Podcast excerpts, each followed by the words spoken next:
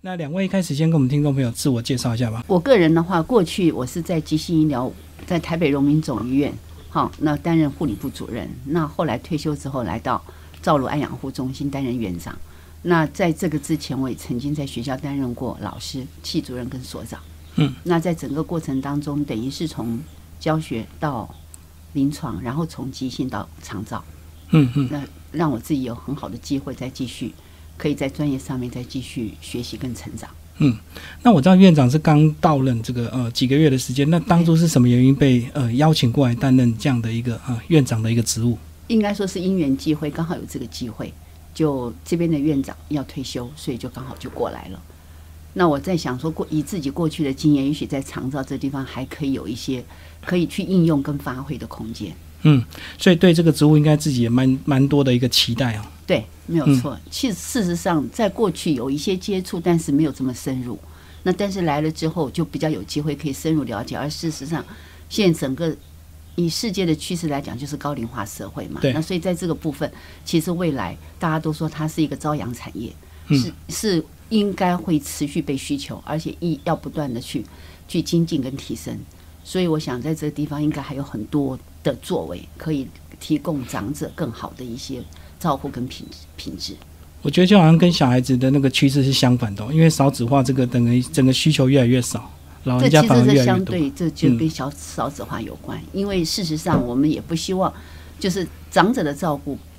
可以不要去影响到所谓的国家的生产力，让那个照顾者他的家人可以很放心的去工作，然后有其他的专业的团体可以帮忙照顾。嗯，其实这也是少子化背后可以有一个支撑的力量。嗯，好，那督导也自我介绍一下。嗯，我是呃在急性医院、中心医院护理长退休。那在之前的经验是呃内外科护理，嗯还有加护病房以及护理之家的那个护理长。那有这样的经验，就是退而不休，然后再转到我们那个恒安集团。那我首先是在我们恒安老人养护中心当督导，那又转到基隆。哎，恒安老人养护中心，后来到阳明老人公益当主任，那他现在目前是在我们赵汝老人安养护中心安养部督导。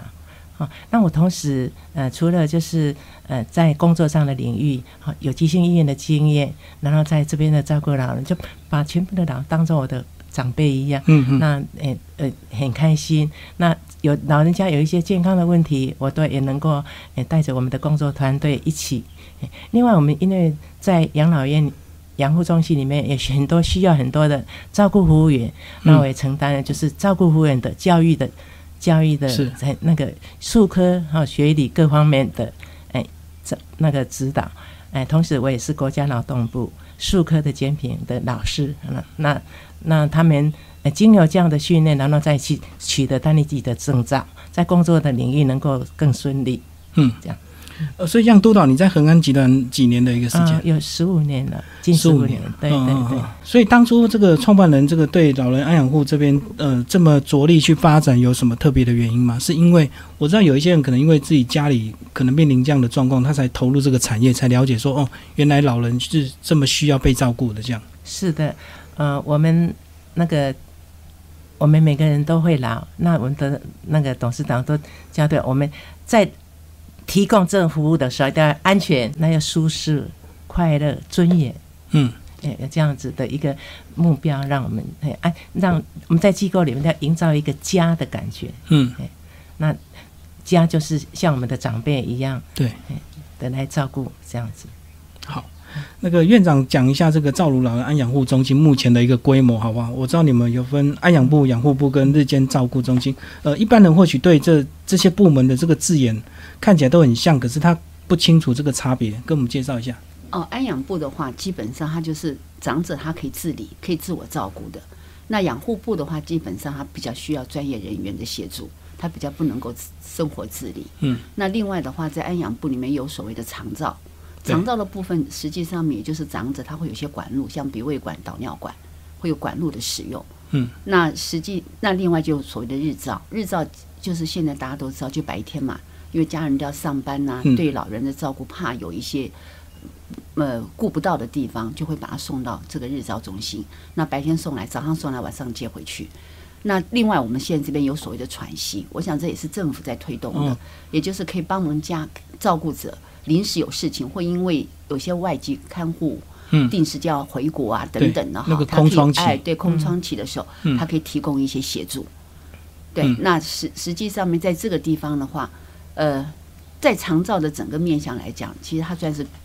多方面、多面向的，然后可以互相的支援跟跟那个所谓的所谓的，我们就讲的所谓无缝，它如果安养对无缝接轨对，那另外有刚刚那个督导长也讲了，还有一些其他的机构，那实际上面真的可以从上游到下游，在这整个集团全部都涵盖了。那来这边大概是什么情况？就是说，一般我们都会印象说，住老人院是不是一定是家人送过来？他也许不管他愿意或不愿意，那他们这个呃的意愿的方面呢，是是不是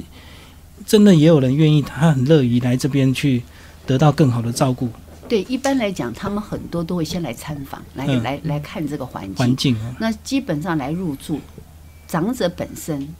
只要他自己意识清楚，基本上都应该要尊重。对啊，那都家人会陪同来，然后都要签署同意书。呃，另外有一本是养护部的部分，就是比较呃重症的部分就对了。稍是他本身有一些健康问题，嗯是比较需要别人协助的。嗯那不像安养部，他是可以生活自理，完全可以自我照顾的，有有差有他的差异性。嗯嗯嗯。然后在这边呢，因为这个呃，你们在这边也蛮长的一个十几年的一个时间哦，跟先跟我们督导先跟我们介绍一下你们的模式好不好？呃，公办民营是一个什么样的一个模式？公办民营就是我们这个黄色的，啊，刚刚有提到，就是我们这为为了赵为为什么会娶赵如，就是因为之前徐李赵如女士，嗯她捐的，她有一个宏愿，她有结婚没有生小孩，哦然后宏愿就是呃她要把她的地捐给那个机构，捐给呃那个社会局，然后盖养老院为宗旨，所以才也会有。嗯，赵徐李，我们也有一个赵如馆，徐李赵如女士，所以取名赵如老安阳护中心。那在我们这边的话，分三那个大栋，第一栋是松松院哈，松院就是呃生活能自理，年满六十五岁，那之前户籍要涉及在台北市满一年。那现在目前不用安养部的话，涉及在台北市就好了。嗯，年满六十五岁。那如果是原住民的话，就不用不用到六十五岁，五十五岁以上就可以。嗯，那，呃，我那个生活能自理，就是他可以到餐厅吃饭，可以自己洗澡，嗯可以自己下床，哦，这个可以参加我们的活那个安排的活动，哦，这样子的一个原则。那如果生活不能自理，或者是身体比较健康，我们会再评估转到我们的养护。那养护的话，就有专比较就是照顾服务员，能够嗯二十四小时都有有能够随时有状况能都能够那个照顾到这样子啊，护理人员哦，那这样子的一个情况，就是安养不能够没有办法没有办法就是顺利就转到养护那边。嗯，所以这个是有一个循序渐进的一个过程。没错没错如果是身体健康，就是在养安养部这样子。嗯，那接下来是不是帮我们介绍一下所谓的呃，像你们这样的一个民事民呃模式是公办民营嘛？哈。那跟所谓的公办公民营它的差别在哪里？那呃，透过你们恒安来来经营的话，它的好处是什么？公办公营目前我们知道就是有老人智慧安养中心，嗯。哎，那呃呃公办民营的话就是像我们赵鲁老对。人安养护中心，还有温山温山的老人养护中心，另外我们像我们阳明老人公也是公办民营，对，嗯那公就是设施是公家的，硬体啦，硬体设施是公家的，那管理经营是民间的就是算集财团的法人去来标，其实这样子，公部门他只要负责监督就好。对，那真正在在实物面的地方是有他委托别人帮他做，那他只要负责监督。那他我想他最重要的目的就是，也希望能够发挥所谓的就是需要被照顾的长者，他可以得得到及时性的照顾。对那你这样公办民有很多的长者，他也可以在这个过程当中，比方说像贫穷的，或者是说那个低收入户的，那政府也可以给他一些补助。嗯，对，那他到他到这边来的话，他就可以得到及时性的照顾。那你们在这医疗的部分，先讲医疗的部分，你们是聘请哪一些所谓的医护人员，或者是有跟哪一些医疗中心的医院合作，让他们是长期在这边，还是说会有一个固定性？平常是有巡诊的医师，那都有就是规定。安养部的话多久？养护部每个月都有巡诊的医师来巡诊。那当然，老人家现在如果有有病痛、有那个疾病的话，都随时就是我们会就是到急性医院，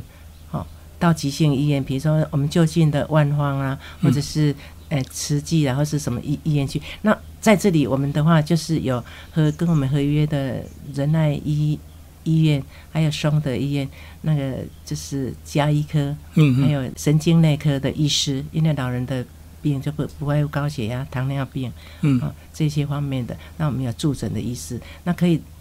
医师来这边来看诊，那我们也帮忙就是拿药，然后我们这里有护理人员，然后就给那个定时给长辈用药这样子。哦，所以有个这个有固定来这边住诊，也有来巡诊的。对，是。就门诊嗯嗯，有固定门诊时那间。那老长辈有 也可可以多重选择，啊，有的就不要在这里，他愿意很自己去信任到荣总或是到其他的那个，他可以也有他自己选择的医院医院去看，所以他他会选择他比较信任的医院或医生，对不对？是是是。所以有时候你们安排的，他不一定会想要给他看。是啊，那我们我们会进进驻来的时候，会有关相关的健康的资料，以前用药的情况，我们会诶了解了以后，然后会跟家属还有跟我们的长辈一起讨论，看他以后就是有关慢性疾病，他要在怎么样的状况哦，嗯。或者是如果急性要怎么样的处理，我们都有都有一些那一个了解，还有做一个计划，健康的计划这样子。对好，那我们刚刚聊的是所谓的这个呃医疗的部分，那另外这个生活起居也很重要，对不对？他们的三餐这个一定要有很所谓的专业的厨师跟营养师，对不对？有，这这部分帮我们介绍一下，你们怎么配置这些人力？我们有专有专责的营养师，嗯，然后厨房有所谓的厨师，那营养师会负责监督他们，所以每一个人他如果有什么慢性病，他的营养就不一样，都有有克制化的，有为他特别，有些要吃素的，我们也会帮他准备素食。嗯那基本上面有特殊需求的，我们都会克制化。嗯那营养师会负责采购啊，会会监督他们的烹调啊，还有各个各项的卫生啊、洗状况都都营养师会负责。还有就是一些健康怎么样维维持健康，因为有些食物要怎么样去规划安排。是那我们有些长者可能有时有些时候体重突然增加或体体重忽然减少，我们的营养师也我们都会就要了解有跨团队的嗯讨论，然后帮忙他去找到他的问题，然后帮帮忙他解决问题。好。那刚刚讲到是这个呃饮食的部分，可是会不会遇到这个老人家如果不爱吃，或者是他不喜欢吃，那怎么办？你们还是要督导他，他一定要还是有要有一些正常的作息嘛？没有错。呃，在用餐的时候，早餐、中餐、晚餐用餐的时候，我们的工作人员还有营养师就会去巡，啊、巡老人家用餐的状况。嗯那他如果呃有时候难免有时候有时候胃口会不好，可是嗯我们会在持续的观察，那他是不爱吃或者身体有不舒服，那我们除了看他的那个用餐的情况以外，我们每个月也做做体重的测量。嗯，然后从体重的那个量来看，有定一个值，有没有超过太高或太低？我们定百分之五这样子，哎啊这样子的来看他的情形。那如果对于就是让哈他能够对于哎、可以的范围之内，我们会跟营养师还有厨师，就是在菜单方面，哈、也做一些的那个调整哈。比如说他们喜欢吃都都有票选做满意度的调查，对呀、那每个每个礼拜都有快乐餐，它的菜单都不一样，那他们就看哦，今天要吃什么，然后就也也也有有一点期待，然后也是希望我们营养师做出来的、呃调制的，还有我们厨师调出来的那个菜单饮食，能够合乎老人的口味、长辈的口味。说这个，像我们在这边的阿，我们安养的阿妈比较多，八十几个。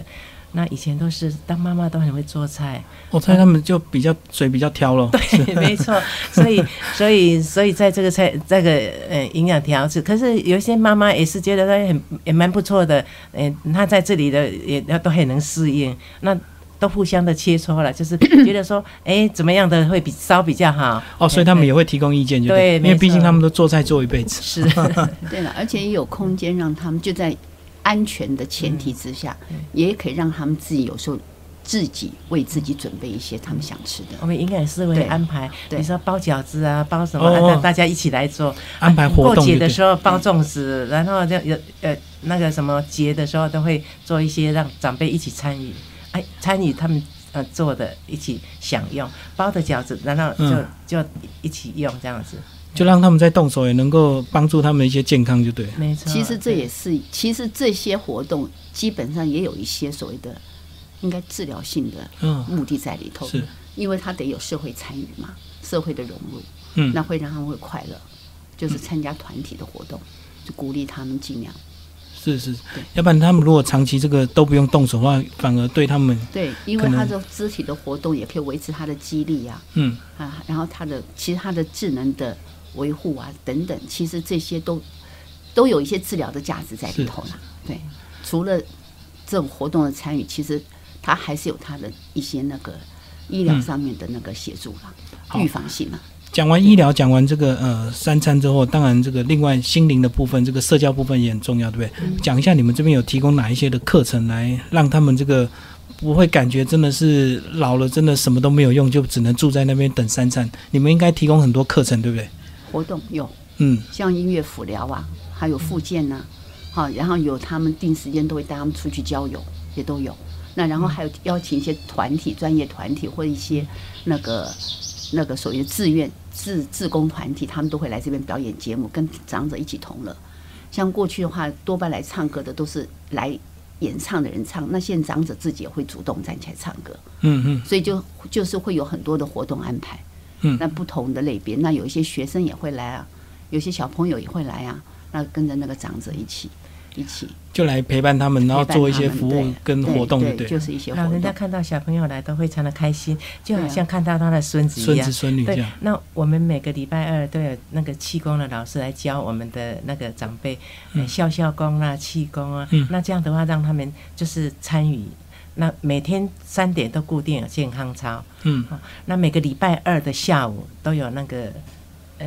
我们的音乐音乐的活动。我们自己单位我们有一位那叫什么师？嗯，音乐辅疗师也在大礼堂，然后就是安排一些老歌的老歌的歌曲，嗯让长辈能够就是唱一起唱，然后长辈也拿起麦克风在上台表演。嗯、嗯嗯，这样这样的话，诶、能够呃长辈也很开心的。那每天我们安养的话也有卡拉 OK 室，然后嗯麻将间哎，麻将间这些都是让老长辈能够说，哎，一天的时间哎过得也很愉快。那另外，我们刚刚访问的那个黄老师，对他以前是在哎那个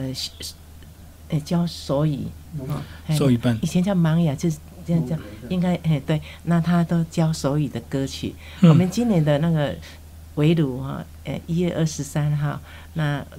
那个黄老师也会带着我们的长辈手语表演，嗯，哎这样子的，哎所以这样白天他们几乎都可以自由安排他们的时间的。他不管要参加课程，或者是对他也可以不参加。都可以，嗯都可以。他们有不同的活动，他们都可以自己去选择。那就像我们现在阳明山老人公寓，我们有轻盈共居，他们大学大学生在那里面住，跟着老人一起活动，也哦可，以给他们做一些在教育上面的一些互相陪伴跟学，习啊。互，相陪伴跟学习。最近嗯报纸都有嘛，是是是，对，科市长都去，我们董事长哈也很鼓励我们长辈哈都出来参加活动，呃，比如说参加我们每个礼拜五晚上六点半有我们期间是员工嗯。那个有有拳击有氧，而且我们长辈也也也进来，哇，很蛮会利的，那有全集也有，那鼓励参与活动，那我们就是参加的就发给恒安币。嗯，恒安闭，有就可以换服务就对换哎对，恒安币，然后呢可以这恒安币很有用，长辈可以收集恒安币，然后换一些服务啦，或者是哦呃美食啦，或者是怎么呃这样子的一个情形啊。以后我们董事长今天在开会的时候也提到说，以后麻将间长辈那个的话，就用恒安必打打麻将，虚拟货币，虚拟货币可以换服务鼓励他对对对活动、参与活动。另外一方面，其实也有在训练他的计算、哦计算能力，他要怎么换钱，要怎么找钱。那这样的话也可以预防他的，可以维护他的智能呐。对啦，所以用不同的方法，让他在自然的过程当中，他就可以发挥很多的一些预防性的那个措施在里头。嗯。对，不不过我觉得这个软硬体再好，这个还是无法切割的是家里的亲情，对不对？对，那你怎么样去鼓励老人家？这个呃，来到这边之后，呃，即使这个有时候子女比较忙碌，比较没有办法来的话，是不是在心灵的层面也要去给他们一些建设或一些呃，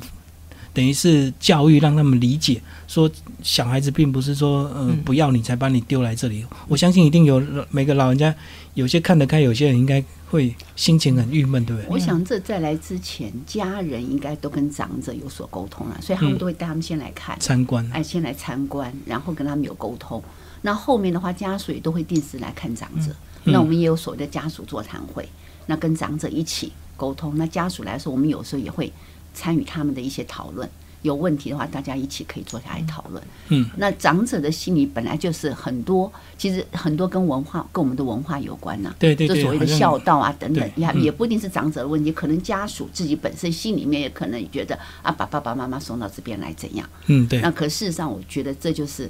我们可以在这中间怎么样去平衡他们之间的一些考量。嗯那我们也可以从旁边协助他们。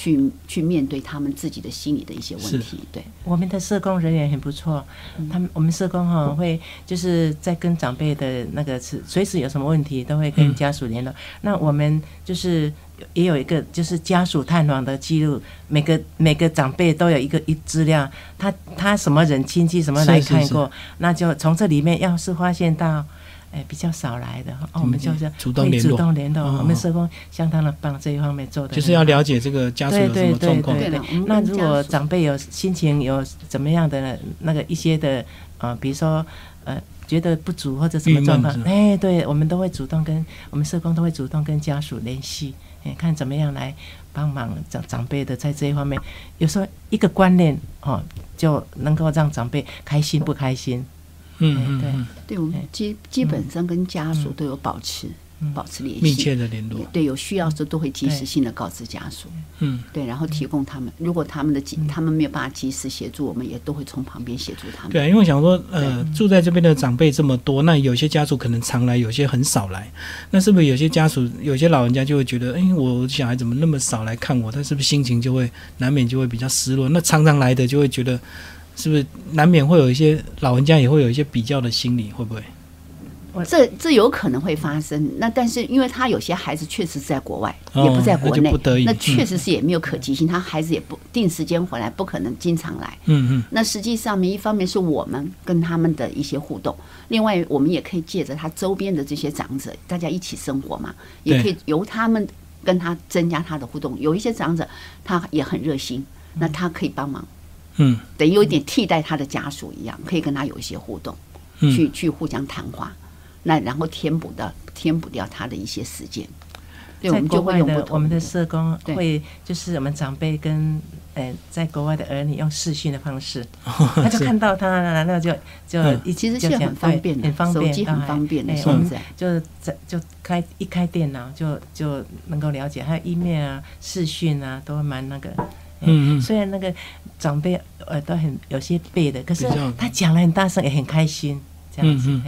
嗯，嗯。讲一下你们这个呃，要带出去办一些活动，应该比较不容易哦。但是你们还是有办一些户外的活动，嗯，至少至少春季旅游、秋季旅游都有 家属都可以一起去。那应该是算你们一年一度这个很大型的活动，因为要把大家带出去。另。外就是庆生会，三个月庆生会。呃两三个月大家去带出去，三个月。呃去外面嗯。外面响响应有。我们嗯有很多活动也都会邀请家属来，嗯，对对。诶礼拜六就是著名著名的家属，对对对，像我们后天就有著名的座谈会，所以所以我们基本上定时间都会开会，嗯。邀请家属来。其其实我觉得很多事情面对面的沟通，嗯嗯。对，所以听过这样两两位的这样介绍，好像感觉这个呃所谓的老人安养护中心已经不像过去我们那种比较刻板印象，就觉得说来这边住就是家人没办法照顾啊，或者是怎么样就放在这里，然后他就是只能吃三餐，然后每天等日子这样子，好像完你们的照顾完全都已经跟过去不一样了。我们的长辈觉得在住在这里很幸福哎，嗯嗯哎呀，不其实现在我觉得是嗯也在改变啦。这那大家长者对于这些看法，实际上面也嗯也都在改变。嗯。其实现在很多的长者他自己愿意来住，他并不是小子女一定要他来，有些时候他是自己愿意来。对，就他对他自己的生涯规划，他觉得他来这边住反而更开心。有些长者他说啊，我不要让我孩子有负担，嗯。那他到这边来，孩子就可以很放心的去发展他们的事业啊，啊，第一时间碰面就好了，就这样子。有些长者其实现在有些观念都改变了，嗯，嗯因因因为我们长辈说，孩子上学的上学，上班的上班，对，那他一个人在家里就孤等，他们也很痛，也那个啊，那又又要做饭，啊有时候做饭要，有时候一闪身忘记了忘了关火炉，关火是什么对，那危险，所以所以有有我们这样的专业的照顾，有的是住在养护，有的住在安养，那这样的一些的问题就比较少少嗯。产生。最后讲一下工作人员或者是你们自己的部分好不好？嗯做这个工作是不是一定要有所谓的呃所谓的一些使命感或者是爱心啊？我我想不管在哪里工作都很重要，因为这是长照长照体系，其实急性医疗也是一样。嗯，那这就是一个健康的健，就是维护健康。这健康就是需要大家能够有这个热忱，然后嗯愿意、愿意投入，很重要。嗯确实，他很多地方你真的在心理上面的负担很重，尤其是有些你要面对的，他很多对，因为这些长者或者不管是病人，他实际上他有很多心理上面的压力。好，那你必须要去面对，要帮忙他们。对啊，因为我觉得就像我们讲这个孝道，这个你要做到和颜悦色很难。那如果你只不是真的热爱这个工作，你可能例行性的工作做了，你会没有笑容，或者是你心里是烦闷的。应该长辈也会感受到，对不对？就是如果工作人员比较那个，他也会觉得你你你不开心，或是你觉得嗯。所以同理心很重要。是是。我要想想，我们有一天会老，嗯。我希望我希望照顾我的人是怎么样的，对。所以有这样的心，当然专业是一定要的，背景专业的背景一定一定要才知道，嗯。哎、基本上才知道老人的健康、老人的心理、老人的那相关的一些的问题，那及早发现比事后的那个很重要，就还好。哎对，嗯，耐心，那当然，尤其老人家动作都慢，讲话慢，嗯各方面耐心也是很重要。那当然，爱心是一定基础的，对同理心更重要。哎，那有时候也也不外乎，我们也要站在家属的，就是帮有时候长辈可能吐吐苦水说讲不不孝不来看，那我们也要帮一一种润滑，就说啊孩子怎么样怎么样，也跟他其实很孝顺的，他嗯我们常常都诶连着关心你的状况啊怎么样的情形是，是是。让老人家觉得说，哎他不是被冷落，是被关爱的，还被重视的这样子，嗯。嗯嗯对。所以这也是你们对员工的一些呃教育训练很重要的一个部分啊对的。不是只有专业，还有很多所谓的同理心。嗯。其实我们在专业的整个训练过程跟在整整个场域当中，这是一直都被强调的，嗯，大家都不能忘记。所以来这边的员工应该都有很强的一个向心力吧，而且跟这些老人家相处久，应该会有感情啊，对，所以应该每个人都能够会待很久。我十我满十五年了，嗯，对啊，因为跟他们相处久了，感情越来越浓厚，就好像变家人，变自己的阿公阿妈了。对啊，所以我们董事长说，叫希望他们把这边当成是他的家，嗯。他非常用心在经营这一块。嗯嗯嗯。最后两位有没有对呃有有没有一些特别的建议想要对家属提的？因为或许呃每个家里可能有一些老人面临这个可以来或可以在家里的这个呃抉择之中，那你们会给他一个什么样的一个建议？因为可能在家还是可以照顾，可是他很累。那送来这边，他可能又碍于这个传统孝道，他可能又于心不忍。那对于这种所谓的这个三明治家庭，这个你你们会给家属什么样的一个建议？诶，因为在呃，我也在社区方面也一些社区方面的服务，也知道每个每个的家庭的不同。那当然，我们原则上如果会评估他的那个状况，有些他如果在家里请外劳照顾，我们也不会很不会不会去反对。那或者是也可以，我可以我们也可以转接居，我们有居家服务，就介绍给我们居家服务帮忙。嗯那当然，有些家里觉得说他也更不放心，难道也不会照顾？嗯好，那我们呃就在医院里面就急着要找很适当、很合适的养护所。那当然，那个机构里面的品质，还有机构里面的环境、机构里面的安全，还有评鉴，这个都很重，都很重要。我们会协助他，嗯就是我去访视的当中会帮忙，就是让他就是，诶、不要这种烦恼。那如果他要进来，我会尽快的帮忙他，诶、怎么样的进到机构来，这样子。嗯不过我是觉得这个啊基本在我自己个人的观点，我会觉得尊重，嗯，因为你不可能强迫。对，那但是呢，当他在做抉择的时候，有一些讯息的提供很重要，让他能够了解。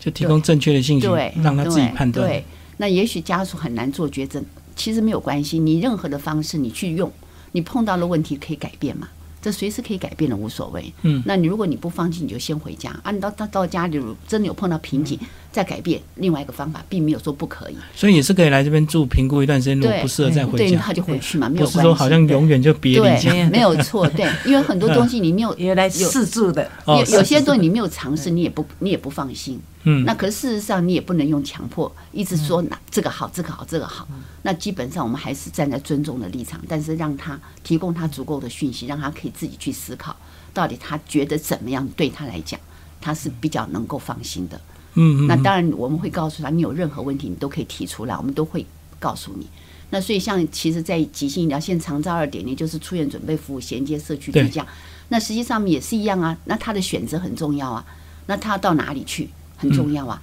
那这中间就是一个串联嘛，从上游到下游一个串联。嗯那中间就是我们提供足够的资讯，足够的从旁边的协助，让他自己可以去有机会去思考，那他嗯到底自己期待的是什么？对对，所以重点是老人家自己的意愿啊。如果他们真的住的习惯，那也很棒啊。对，嗯，不是说一定就好像丢来这里就是不孝这样子。所以有些时候老人家你要用用那种去敏感化，一次、两次、三次，让他慢慢能够接受。你刚开始他可能会真的，我最近碰到一个朋友，他就说。他的他的那家里的长辈就是觉得说啊，我你把我丢到那边，就是你不要我、嗯，对啊。，可是事实上，这就是过过去的一些文化的束缚嘛。那我就跟他讲了，我说你可以带他来看嘛。那这边有很多的长者，可以让他互动一下，嗯让他去看看，哎，是一个什么样的环境。那然后慢慢去敏感化，那也许他心里的那种防卫机转就会慢慢对，release 掉了，就会放掉了。对，那很多的你要可以用一些方法去帮忙长者去